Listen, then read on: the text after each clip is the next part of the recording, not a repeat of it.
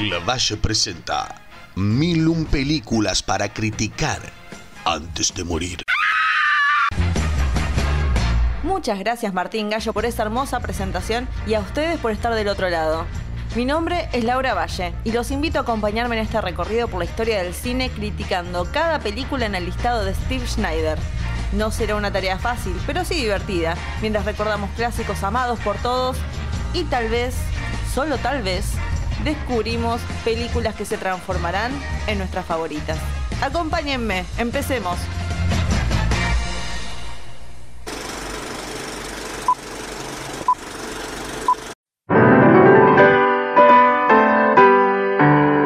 La película que veremos hoy tiene un 92% en Rotten Tomatoes, con un crítico diciendo, tiene un mal juicio en elegir dónde y cuándo terminar. ¿Qué uno tiene que decir? Bastante simpático eh, el director, el, crítico. Bastante simpático el crítico porque no, no le dijo este es un pelotudo ni nada. Tiene un mal juicio en elegir dónde y cuándo. Fue muy respetuoso. Debe ser porque el crítico era de los años 20, así que era un hombre muy respetable.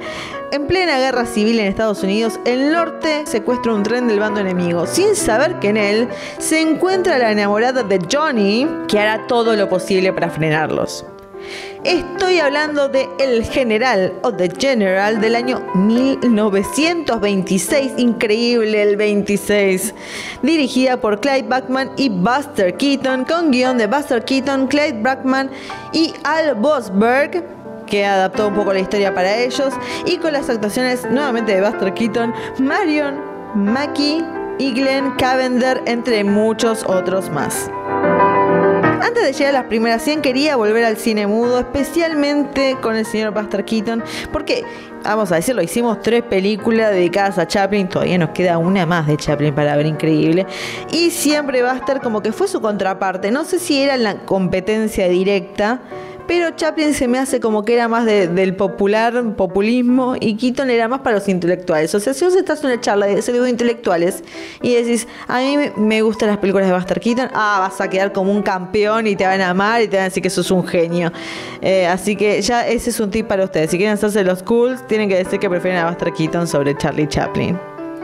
Hay escenas que siempre asocié con él, como la de él colgando un reloj o de la casa cayéndole encima, pero la verdad que no conocía esta película El General. En realidad nunca había visto una película de Buster Keaton hasta ahora, así que un logro de mi parte haciendo un poco de investigación antes de ver la película, vi que varias personas la consideran una de las mejores comedias de la historia, que es algo muy fuerte para decir, hay que jugársela, ¿eh? Y aunque hay momentos graciosos, yo la consideraría más una aventura que comedia. Me parece una película de acción, no, acción es como algo fuerte, como que hay, no sé, es una película de aventura, pero una gran aventura al fin. Empezamos la historia con Johnny Gray yendo a la casa de su amada, que me encanta también cómo juegan un poco con el tema de, eh, bueno, ustedes saben, en el cine mudo, eh, lo poco que se narra es en carteles con, con letra escrita. Y en el principio de esta historia nos dicen en el cartel que Johnny tiene dos amores, por un lado su locomotora y puntos suspensivos te pone. Y enseguida muestran la foto de su enamorada, que me gustó, es como un lindo juego de, imagen de crear un, leve momento de suspenso. Y ambos parecen muy enamorados. Él va a la casa de ella, parece que todo se le está dando. Em, cuando se desata el tema de la guerra y tanto el padre como el hermano de Anabel, que es esta joven muchacha, se alistan por el sur. Y ella prácticamente le dice a Johnny, anda a alistarte vos también. Que uno dice, bueno, vos querés que toda tu familia se muera, bueno, vayan a alistarse. Y él va. Pero cuando dice que él trabaja con la locomotora, dicen, no, este no nos sirve, va a ayudarnos más trabajando con los trenes y se lo niegan en repetidas oportunidades, a lo cual entre eso y que el padre de Anal parece que no le gustaba mucho el personaje de Johnny y agarra y dice, no, no, ni siquiera se quiso notar, entonces la relación se corta y hacemos un flash forward a un año donde Johnny está trabajando en su locomotora, mientras que Anabel está como yendo a ver a su padre. Pero que, oh carambas, carambolillas, hay una parte donde demuestran el plan del sur y es el cartel más largo. O sea, no estoy muy experimentada en el mundo del cine mudo todavía, pero el cartel era, era una Biblia lo que había que leer del plan del norte. Pero está bien, listo, se acepta. Y cuando se toman un parate, los del norte agarran el tren y Anabel estaba ahí adentro, metida justo en el vagón donde ellos secuestraron porque había ido a buscar algo. Y Johnny ahí se pone como loco, agarra. Vemos un momento. Todo el mundo dice, no, porque Buster Keaton hacía unas cosas impresionantes y demás. Ya cuando salta sobre una bicicleta y empieza a andar, para mí eso, yo en mi estado físico dije, por Dios, es increíble, ¿cómo hizo? Hay otras cosas que hace más, pero yo para mí era suficiente. Ya, ya creo que lo, que dicen de Buster Keaton solamente porque hizo eso. Y hay que decirlo, eh, Buster era conocido por todas sus proezas. Más que nada, por, esto es increíble en el hecho del cine de antes. Como no había CGI, no había nada, todo lo que se ve está pasando, no son cartulinas, es realmente un tren, hay una locomotora ahí y lo vemos yendo de acá para allá con el tren en movimiento, eso es increíble, como si nada. Y todo él. Él es la película, es el centro de todo y la mantiene con su destreza. varios gags, si se puede decir, con el tema del tren y cómo se adelanta a los otros, cómo los otros quieren también eh, cagarle a él eh, esta posibilidad de seguirlos, porque uno sigue de diferentes maneras, corriendo, con la bicicleta, en otra cosa que no sé cómo se llama. Bueno, yo me entiendo sola, después hasta que consigue su propia locomotora. Pero es muy fascinante ver cómo él se pone adelante de la locomotora en movimiento y empieza a sacar cosas, pero es él. es increíble. Es una persecución muy atrapante y que lo más increíble es que está inspirada en algo que pasó en la vida real.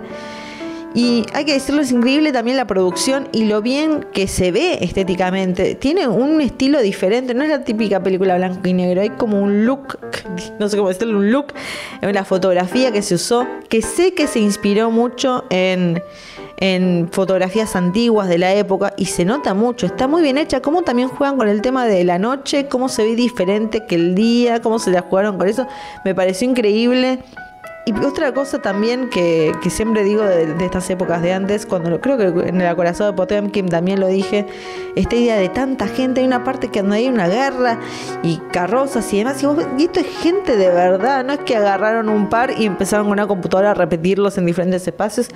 Y es una producción increíble con una escena final, no es el final final, pero hay una escena que incluye un tren y un puente que nos hace acordar un poco al puente sobre el río Kuwait es una archimega producción, es como, no sé, es Avatar, es el Avatar de los años 30 esta película prácticamente.